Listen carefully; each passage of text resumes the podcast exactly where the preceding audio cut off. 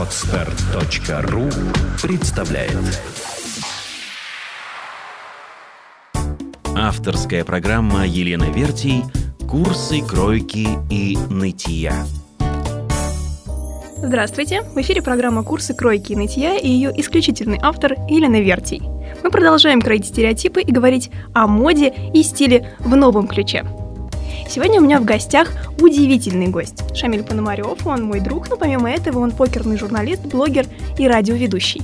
Привет, Шамиль. Привет, привет. Угу, он серьезно настроен, судя по голосу. А, сегодня мы поговорим, как всегда, о моде, но в новом ключе, о моде и игре, и стиле, и, не побоюсь этого слова, игрищах. Я сразу хочу отметить, что к покеру я не имею никакого отношения, но мне нравятся красивые мужчины, а, деньги, и поэтому иногда мне попадаются на глаза картинки а, покерных турниров, и я нахожусь в недоумении, Шамиль. Почему там все такие м- неопрятные? Какие-то толстовки, драные футболки, очечки, капюшоны, к чему это? А, тебе очень нравятся красивые мужчины, и поэтому ты смотришь на некрасивых. Вполне логично. А, ну, на самом деле, есть такая а, традиция среди покерных игроков. Ну, не то чтобы традиция, а скорее это даже... Ну, это, знаешь, когда тараканы в голове, у кого-то больше, у кого-то меньше. И вот у покеристов а, есть такая тема, что лучше не бриться, не стричься и не мыться. Мало того, что даже не менять одежду во время крупных ивентов, которые иногда проходят по 3-4 дня. То есть человек сидит, вот он в грязном сидит и играет. И это, видимо, приносит удачу ему какую-то. Ну, были реальные примеры, когда люди выигрывали там миллионы долларов, и российские тоже игроки, которые не мылись, не стриглись. А, то есть помыться, постричься и прийти на стиле, это значит, ну, гарантия провала? Ну, это не гарантия провала, но это то же самое, что, например, не есть мясо перед игрой. Можно есть рыбу, потому что слабые игроки в покере называются фиши. И вот нужно есть фишей, то есть быть акулой. Ага, очень любопытно. Хорошо, а скажи мне, пожалуйста, люди, которые достигли каких-то успехов в покере, ну, то есть, вероятнее всего, чемпионы, те самые красивые и успешные, они, у них есть какие-то фишки собственные, ну, вот в их, в их внешнем облике, когда они появляются на турнирах? Нет, ну вот так, чтобы какие-то фишки. Покеристы, они обычно вообще такие отшельники. То есть это человек, который э, живет э, где-то, неважно где, у него есть э, его компьютер с двумя мониторами, и он э, круглосуточно, там, ну, почти круглосуточно играет в покер. Когда ему совсем становится жизнь скучная и однообразна, он едет на живой турнир. То есть, соответственно, засадить там денег, э, повеселиться, поиграть, э, пообщаться с друзьями, с которыми до этого он общался в скайпе. То есть это, я не скажу, что это самые такие э, прям стайные Покерист он всегда один. У него есть деньги, есть его банкролл, он его, на него играет. Вероятно, видишь, в голове блондинки и стилиста есть некоторый стереотип касательно того, что ну вот карты, азарт, ну, наверное, какие-то победы, они должны а, ну, наверное, влачить за собой ну, какие-то атрибуты власти. Ну, может быть, там у них должны быть какие-то стильные тачки или часы или еще что-нибудь. Нет, это Смотри, не если ты, например, какой-нибудь э, миллионер-миллиардер э, и играешь э, for fun, приезжаешь в казино, оставляешь там, ну, там раз в месяц, например, не знаю, там, э, пару сотен э, тысяч долларов, и на этом твоя, в принципе, игра заканчивается, то да, там тачки есть, э, часы и все, как бы весь комплект. Если ты покерист, ну, 80% покеристов это жесткие лудоманы вообще. То есть это люди, которые без игры, ну там они играют, например, 5 лет, они уже не могут жить без игры. То есть это каждый день катка, им все равно, как они выглядят. Им главное сегодня поиграть. Вот как для тебя там поесть, выпить кофе с утра, также для людей э, просто покатать. Причем неважно во что. Эм, это происходит примерно так. Мы, например, едем куда-нибудь на выезд. Э, Еще там приехали в аэропорт, там поиграли в китайский. Э, в Самолет... Можно чуть подробнее с этой терминологией, потому что я уже слегка ну, напугана. Я понял. Там поиграли в китайский покер в аэропорту. Mm-hmm. Ну, у каждого есть с собой колода, естественно. Счет ведется на бумажке. Ну и оплата, соответственно, там по прибытию, ну как договоришься поиграли в китайский покер. Э, ну, это самое простое, что можно без дилера играть. Потом э, сели э, в самолет, все включили, соответственно, телефоны. Ну, например, iPhone для чего нужен покеристу? Только для того, чтобы в китайский играть, когда ты сидишь через два кресла. Больше он ни зачем не нужен. Соответственно, поиграли там в китайский еще.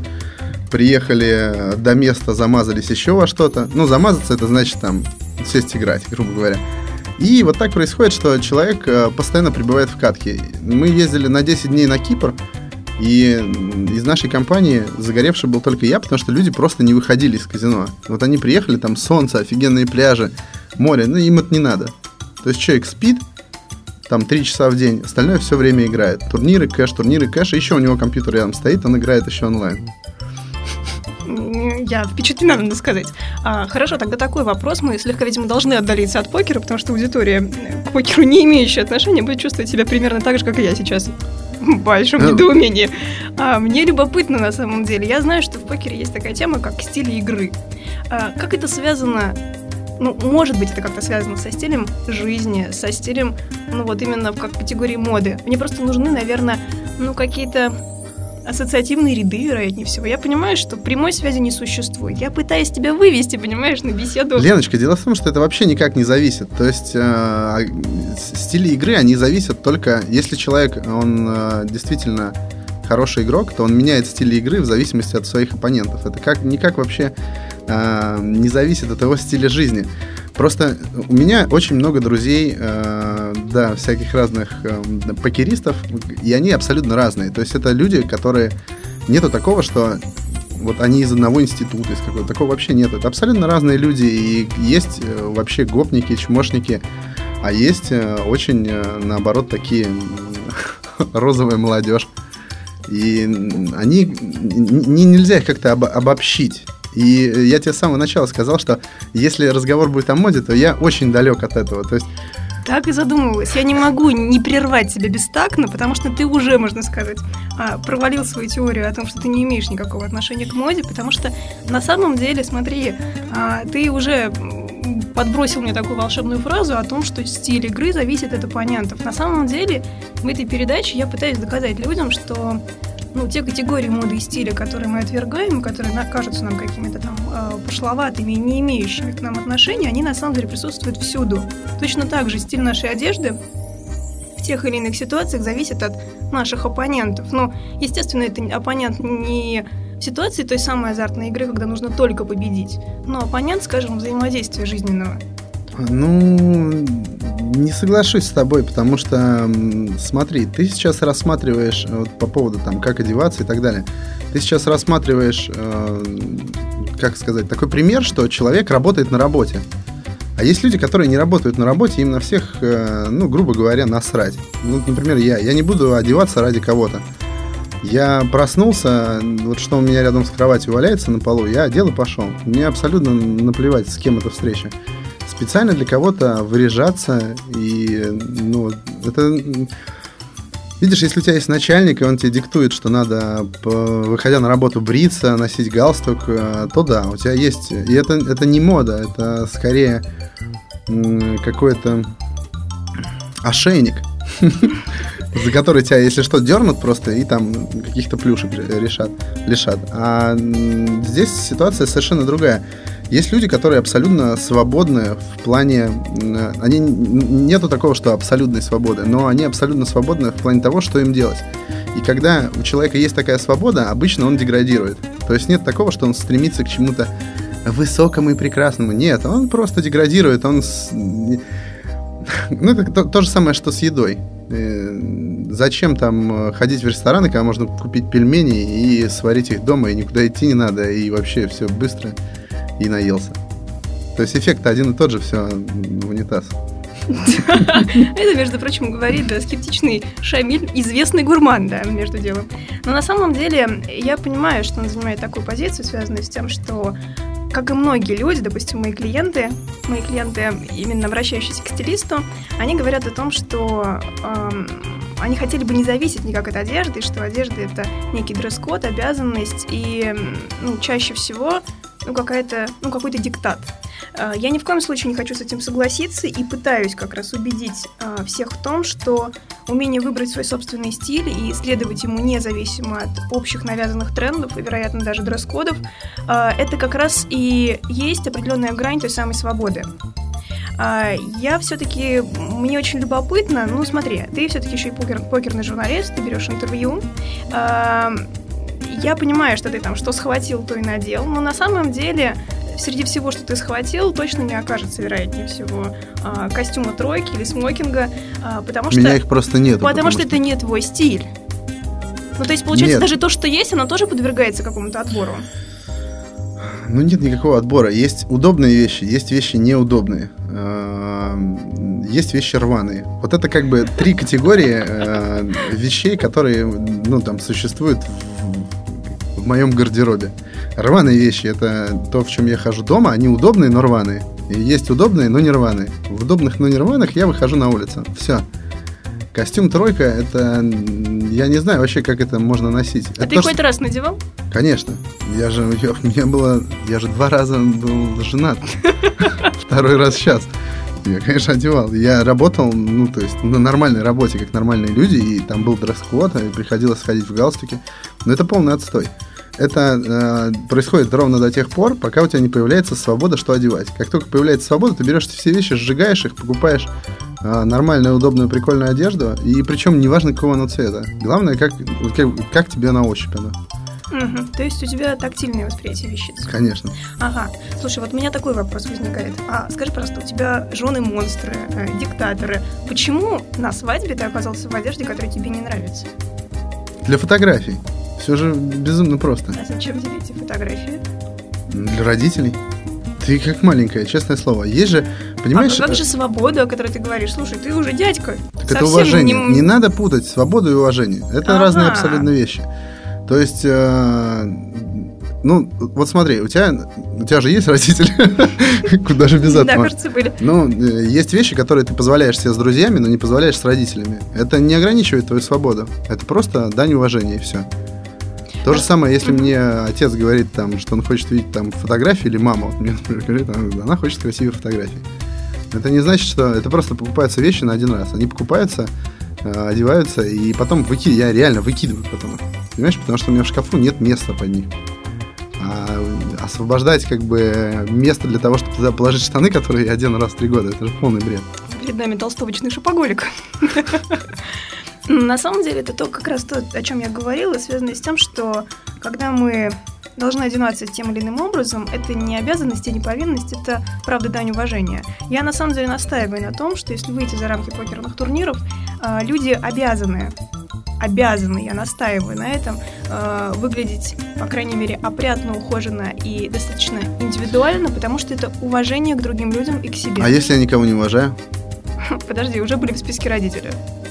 Не, ну так вот, кроме родителей. Давай предположим такую вещь, что кроме родителей мы никого не уважаем. Получается, что зачем тогда это все?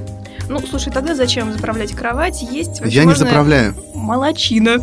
Слушайте, мне безумно нравится наш сегодняшний гость, потому что он Зачем делать вообще? Вот смотри, я тебе сейчас объясню по поводу кровати. Зачем делать вещи, которые тебе не нравится делать? Ну вот, например, э, есть... Вот представь, ты живешь там э, с мужиком с каким-нибудь. И ему... Ты живешь, кстати, с мужиком? С не, не живу с мужиком. У меня две собаки. Ну, вот представь, что ты живешь, у тебя не, не две собаки, а мужик. И он как бы такой ходит, как бы, и иногда пахнет там, и не очень вкусно. Смотри, у тебя с ним совершенно... Ну, то есть, не, есть другие. Я тебе говорю про основную массу, тех, которых я поддерживаю, да?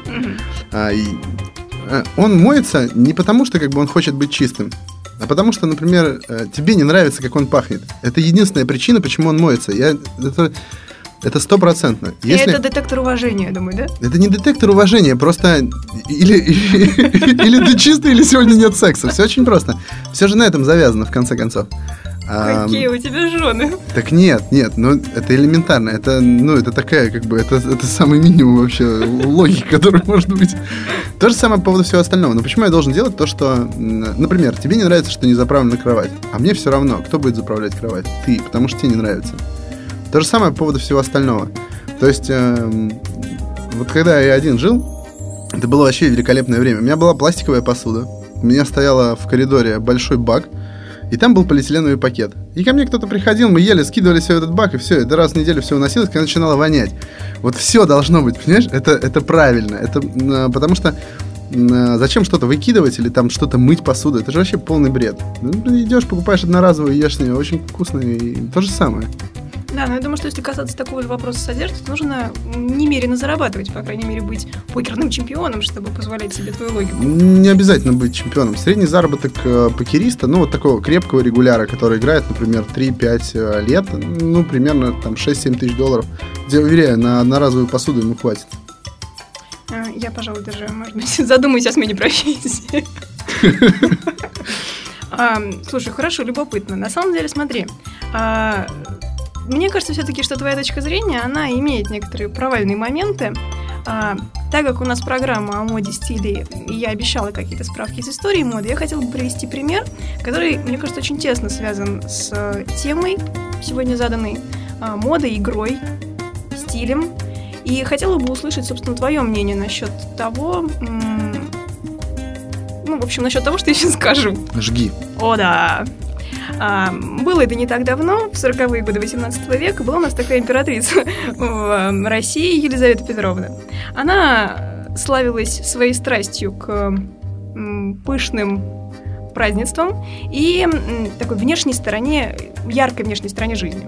Она очень с большим нетерпением ждала прибытия французских кораблей в петербургские порты, э, дежурила там буквально-таки, и хватала первые э, примеры французских модных нововведений и тащила их э, в свои дворцы. А, тогда это называлось Пандора. Это были такие куколки самых разных размеров, а, на которых были продемонстрированы наряды. А, то, что сейчас делают модные журналы и манекенщицы, таская на себе модные тренды. А, если, например, в Европе, в Италии, например, такие пандоры выставлялись в центре города, и все щеголихи, дамочки могли смотреть, наслаждаться и повторять, то Елизавета была умнее, она скрывала это, и потом в качестве модного главного тренда, такого властителя дум, выходила в публику. Она устраивала многочисленные балы, где, естественно, являлась источником ну, такой новизны, вдохновения и какого-то такого узкого канала, который она сама сужала новостей из Европы. А что добавляло ей бесспорно в глазах богемной публики, придворных дам и мужей, а, некоторого авторитета. Ну, в данном случае историки могут со мной поспорить насчет того, что был ли у нее какой-нибудь иной авторитет. Да, вероятно. А, может быть и нет. А, дело в том, что она устраивала еще очень интересные м, такие инсценированные балы, карнавальные, а, когда она не то чтобы приказывала, но рекомендовала императрица рекомендовала дресс-код, когда мужчины должны были приходить в женских нарядах, а женщины в мужских. А, мужчины были не очень довольны, потому что не каждому шел а, макияж, корсет, Как странно. юбец и все остальное. Но женщинам приходилось еще сложнее, потому что а, то, что раньше, там, допустим, пусцо или кривые ноги скрывались а, корсетом или огромным кринолином, а, в момент, когда она переделалась мужские наряды, а, были очевидны все эти вот недостатки. Я Да. тебя, можно перебью? Да. Почему ты говоришь пусцо и ноги? Неужели это единственное, что не влезало в мужскую одежду? Слушай, ну специфика э, наряда 18 века как раз и диктовала, что мужчины ходили в таких чулках, панталонах, и как раз э, женские ноги, которые где-то там под кринолином казались безупречными, в данном случае, ну, они, в общем, э, поражали своей идеальностью. Я понял. Да, но дело в том, что Елизавете как раз при ее большом росте и таком могучем, ну, достаточно складном могучем телосложении мужской наряд шел удивительно хорошо. В результате она создавала фантастический фон из таких э, уродцев переодетых э, и блистала там как женщина в мужском наряде. Мало того, как императрица, которая на сегодняшний день, она император. Э, Таким образом, мы подходим к вопросу о том, как таким образом, ну, когда игра, когда какая-то инсценировка переходит в состояние власти, манипуляции, целой стратегии. И я все-таки хочу у тебя спросить, ну неужели все эти примеры на сегодняшний день а, не кажутся тебе состоятельными, ты не видишь таких же вещей в сегодняшней жизни? А, Я сейчас тебе расскажу. Я, я понял, я понял. Просто смотри, у тебя все так возвышено, так культурно, так прекрасно. Елизавета, все дела. Я девочка. Я понял, да. А, Я сейчас тебе расскажу, как все это происходит а, на самом деле. Мы совсем недавно ездили в Ялту. С нами ездил Андрей. Андрей ТТР, тебе привет, если ты сейчас это слушаешь. Мы его прозвали Таракан. Привет, Андрей. Вот, он жил с нами, а, ну, такой средний отель, ну, прикольный отель, но не 5 звезд, ну, нормально. Две огромные комнаты, э, отдельно, значит, э, стоящие. И вот в одной из этих комнат жил Андрей м, с Колей, во второй я с женой. Этот Андрей, он приехал, просто открыл чемодан, вывалил все на пол э, и как бы никогда не застилал свою кровать. Вот они как бы вместе жили так. И мы через комнату постоянно ходили. Ему было вообще наплевать. Он ел с пола виноград. Просто вот виноградина падает, он там проходит через три часа. О, виноградина, короче, фигак съел.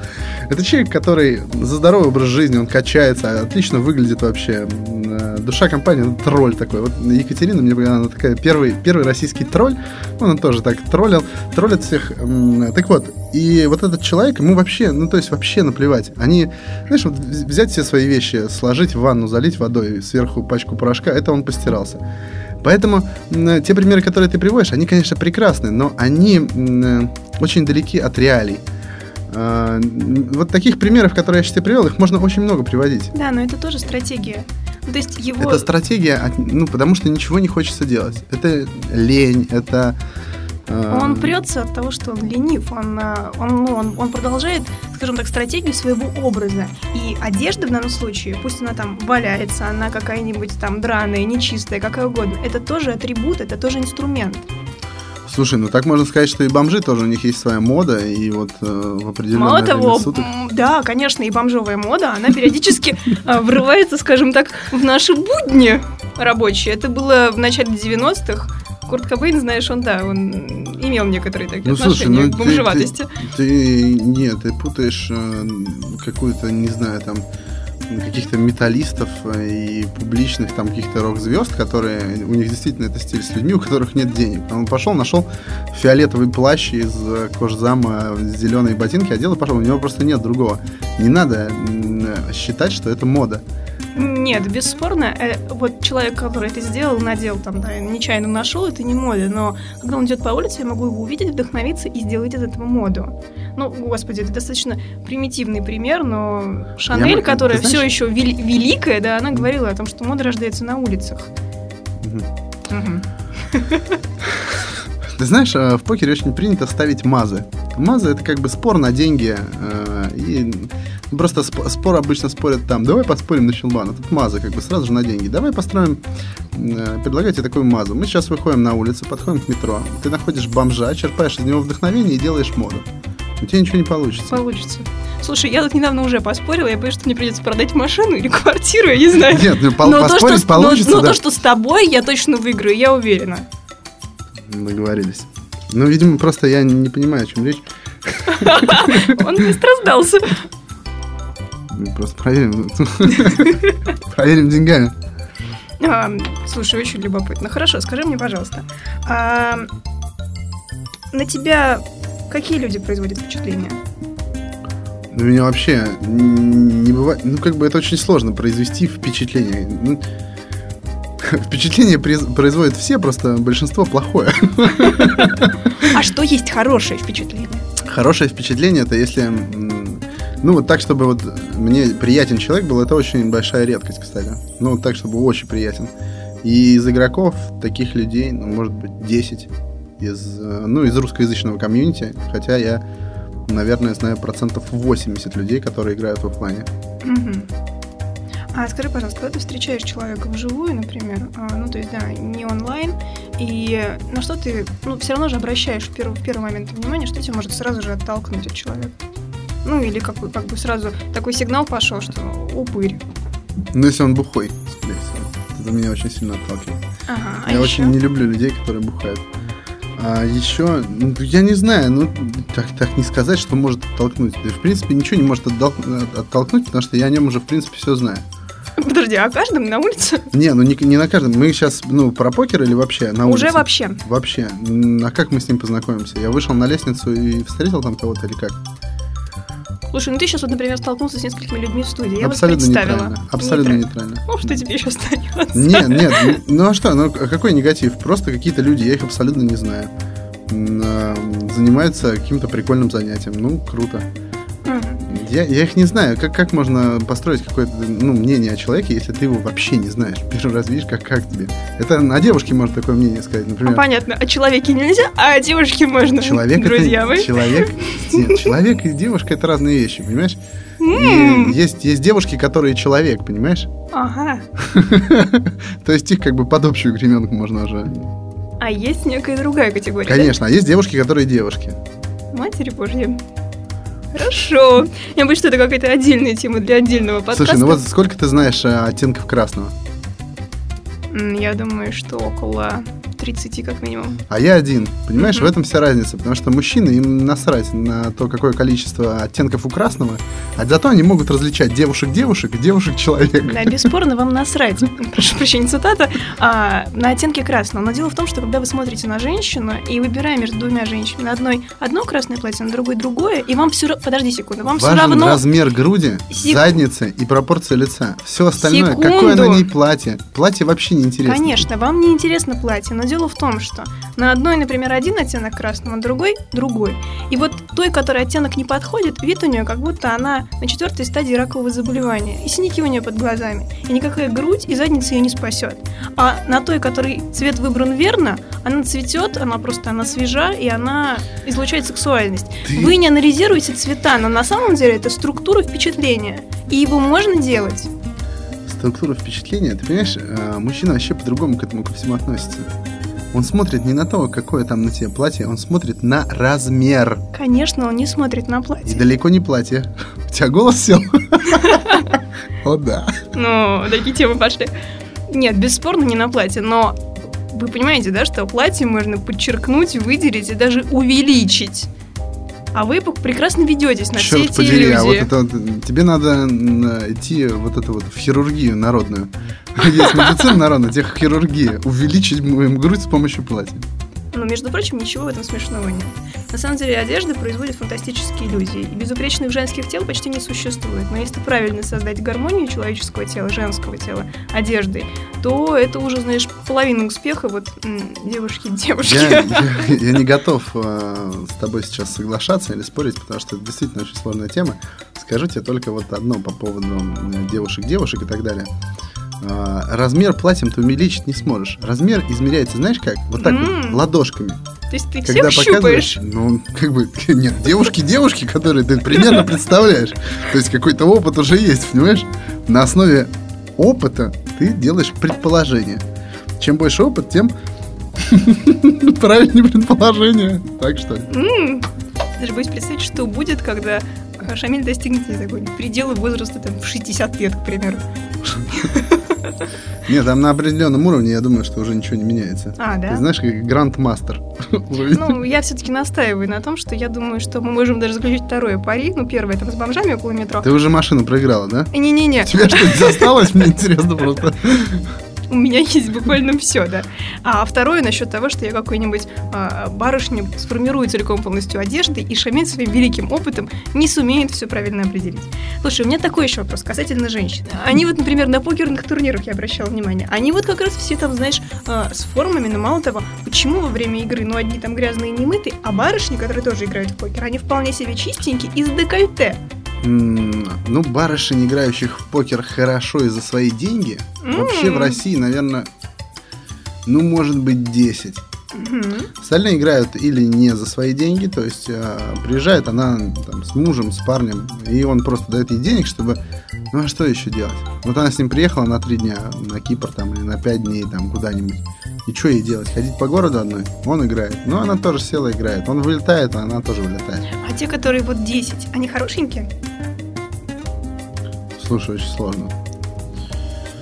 Ну, я не знаю, это, знаешь, о вкусах не спорят. Но я бы не сказал, что они, ну, вот такие прям топ-модели. Вот те, которые ты говоришь, да, которые засветились, э, вот рядом со столами стоят, Мгм. там очень много действительно топ-моделей. То есть, э, если покерист нормально зарабатывает, естественно, рядом появляется...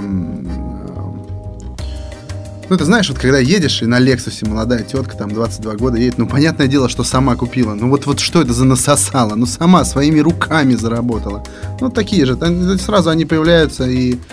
э, А бывает, да, действительно, что, ну, по любви. Но это не важно абсолютно.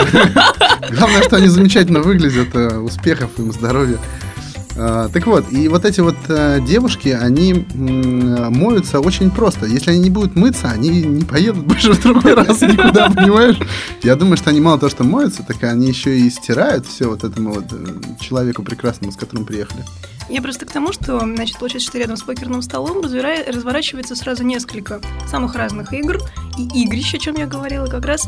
И у этих барышень тоже есть своя стратегия, в которой они используют и одежду, и внешний облик, и Ничего себе ты так. Давай сейчас выведи это все к одежде. Ну так и есть. Нет. Да. Нет. Да. Да слушай, ну э, вот смотри, я тебе приведу обычный пример. Вот смотри, вот у меня на столе лежит два телефона, да? Мгм. И ты можешь сказать, что один из них это какой-то, э, вот один, грубо говоря, модный, да, назовем его так, а другой не модный аксессуар. Тогда это Nokia старая-старая, которая вот, э, ну, совсем, в ней ничего нет, кроме калькулятора. Вторая это iPhone, э, предпоследний. Я, Мгм. я плакал, когда вышел пятый, потому что у меня теперь не последний, придется новый покупать. Так вот, э, для чего э, нужен э, а, первый, для чего нужен второй? Вот с Nokia я хожу всегда. То есть это телефон, по которому я разговариваю.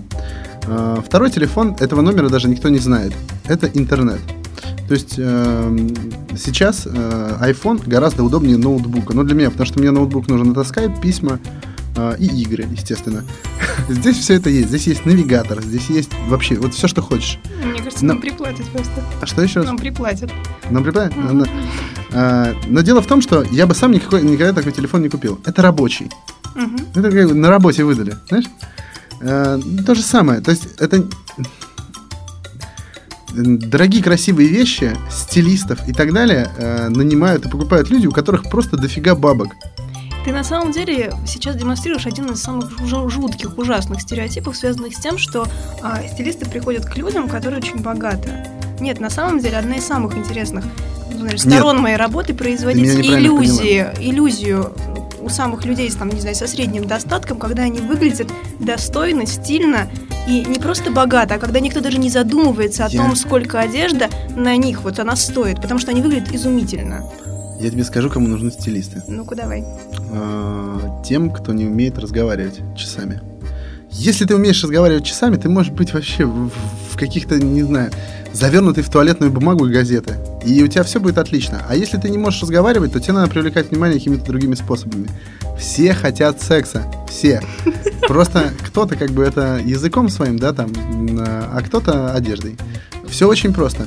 И что касается девочек, которые блондинки, ну, Ты аккуратнее. Лена, блондинка сейчас.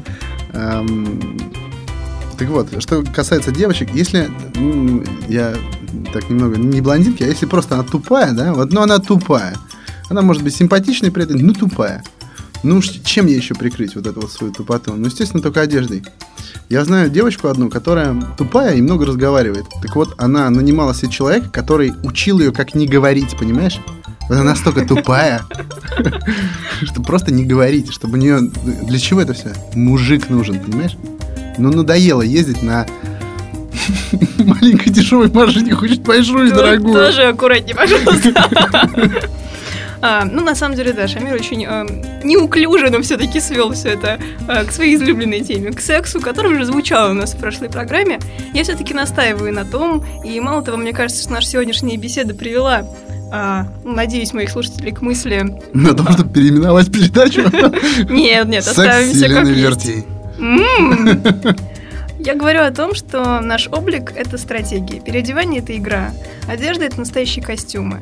А Мало того, мы сами вольны выбирать правила игры, диктовать их и завоевывать этот мир. Мне очень понравилась сегодня беседа, она была живой такой, искристый, можно сказать, и самый разносторонний. Мне кажется, мне удается вместе с моими гостями доказывать, что мода — это понятие очень широкое и очень интересное. Поэтому, Шамир, я хочу сказать тебе огромное спасибо. Э, Не за что. Спасибо за 200 долларов, которые ты заплатил мне. Ну, я, пожалуй, не Больше- буду развенчивать больше этот миф, да, приходите ко мне в гости. А, Да, на самом деле я жду в своих гостях не менее интересных людей, хотя планка задана ого-го. Спасибо большое всем, до встречи. Сделано на podster.ru Скачать другие выпуски подкаста вы можете на podster.ru